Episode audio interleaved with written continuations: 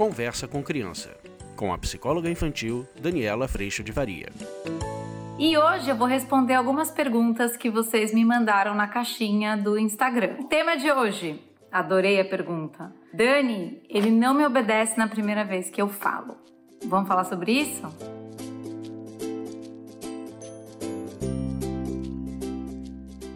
Olha, gente, essa pergunta, ela é muito linda, né? Dani, eu quero falar uma vez e quero que meu filho, de 4 anos, pelo que eu entendi, me obedeça. E eu vou dizer para vocês, eu também quero. Você não quer? Fala uma, levanta, filho, por favor, vai tomar banho. Levantou e foi. Filha, por favor, você pode arrumar sua cama? Pum, levantou e fez. Então, obviamente, que isso aponta muito mais para nossa expectativa do que para qualquer outra coisa.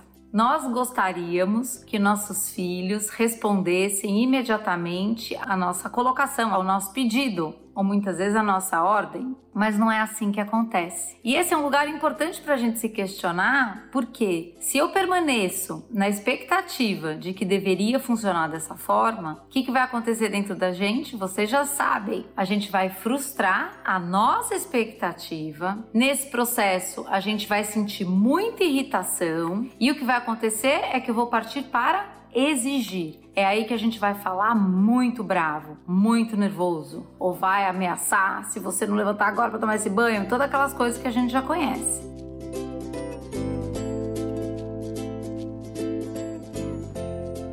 Óbvio que a gente quer obediência, sem dúvida nenhuma, mas o caminho por onde a gente vai conseguir essa obediência parte de um lugar da realidade, de entender que ali naquele coração tem alguém querendo as coisas do jeito que quer, assim como eu também quero. Então, eu sou uma criança que quero continuar aqui vendo televisão. Minha mãe vira para mim e diz: "Filho, vai tomar banho".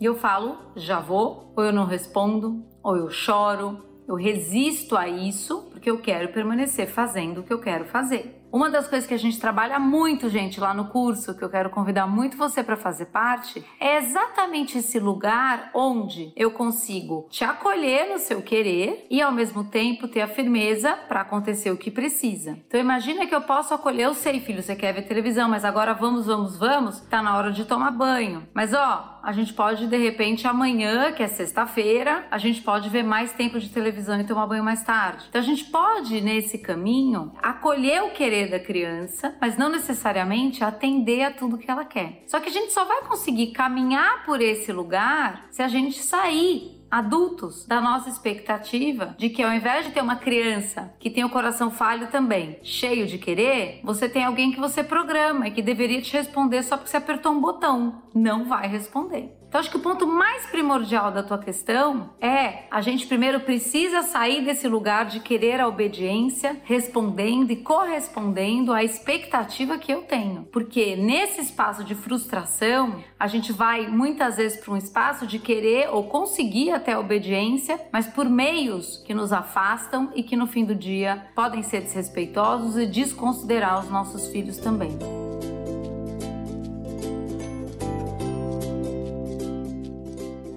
Consideração não é atender a criança, mas consideração é considerar que o que ela quer pode acontecer em algum momento. Então, nesse momento, filho, sinto muito, acolhendo. Não vai ser possível continuar vendo televisão porque está na hora de tomar banho. Quanto tempo falta para acabar o programa, por exemplo? Vamos dar mais 10 minutinhos, avisar antes. Tudo isso são passos de consideração, percebe? Daqui a pouco estou vindo te pegar para tomar banho. Mas na verdade, na hora que a gente já fala isso, a gente já criou outra expectativa de que porque eu dei esses 10 minutos, quando eu chamá-lo, ele vai vai levantar imediatamente. Gente, não vai. Então, na hora que eu volto 10 minutos depois, eu vou encontrar a realidade dele não querer ir do mesmo jeito. Então, o que vai acontecer? Eu vou sair da expectativa de eu apertar um botão, porque não é um botão que se aperta. Vou acolher ele não querer ir, eu sei, filho, você quer continuar brincando. E vou acomodar o querer dele em algum momento possível.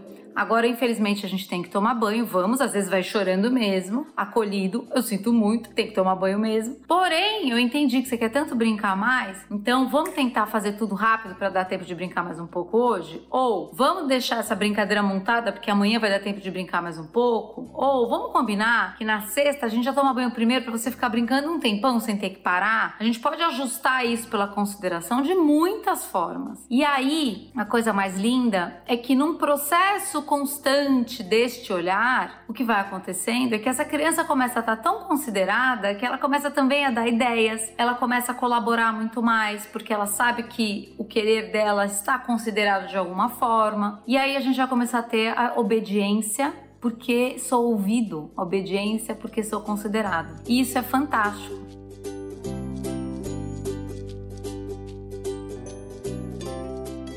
Nesse ajuste, a primeira coisa que precisa acontecer conosco é a gente soltar a expectativa de que educar nossos filhos trata-se de programar um robô, uma máquina. Não se trata. Essa criança tem o querer dela, o coração falho dela, ela quer do jeito dela tanto quanto a gente quer do nosso jeito. Já parou pra pensar nisso? Por isso que eu adoro aquela passagem que diz, né? O ferro afia o ferro como o homem afia o seu companheiro. Por isso que nesse convívio a gente está se afiando. Nossos filhos estão aprendendo que não é só sobre eles. Nós também estamos aprendendo de que não é só sobre a gente. E nesse caminho a gente pode criar um espaço de consideração, um espaço de respeito, mas não um espaço de só consideração pela criança ou só consideração pelo adulto. Óbvio que o que precisa acontecer, precisa acontecer, o banho precisa acontecer, mas o como a gente pode construir junto de uma outra forma. Então, vamos soltar a expectativa e encontrar a realidade que esta criança de 4 anos está ou de 5, ou de 6, ou de 7, ou de 8, ou esse adulto de 44.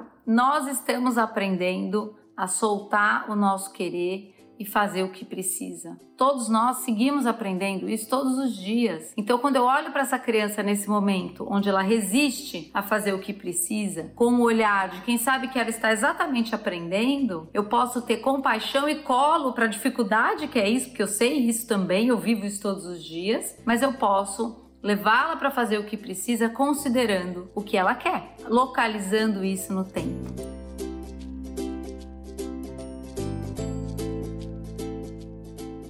Se você quer um lugar para treinar isso com acompanhamento bem pertinho, Vem pro curso. Segunda-feira agora, da próxima semana que a gente se encontra, a gente vai falar exatamente sobre a diferença entre consideração e atender as crianças. Como é que eu mantenho nesse lugar de educação de um jeito acolhedor? Tem firmeza, porque as coisas vão acontecer, mas de um jeito onde essa criança se sente acolhida, considerada e vai, obviamente, sendo convidada à responsabilidade dela. Uma hora a gente não vai mais precisar falar. Ela aprendeu que o banho faz parte. E é com isso que a gente vai na direção da autonomia e da responsabilidade dos nossos filhos.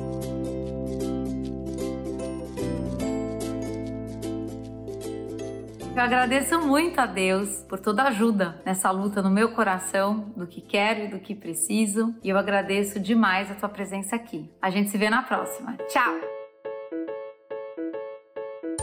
Você acabou de ouvir Conversa com Criança, com a psicóloga infantil Daniela Freixo de Faria. Mande seu e-mail para conversa@danielafaria.com.br.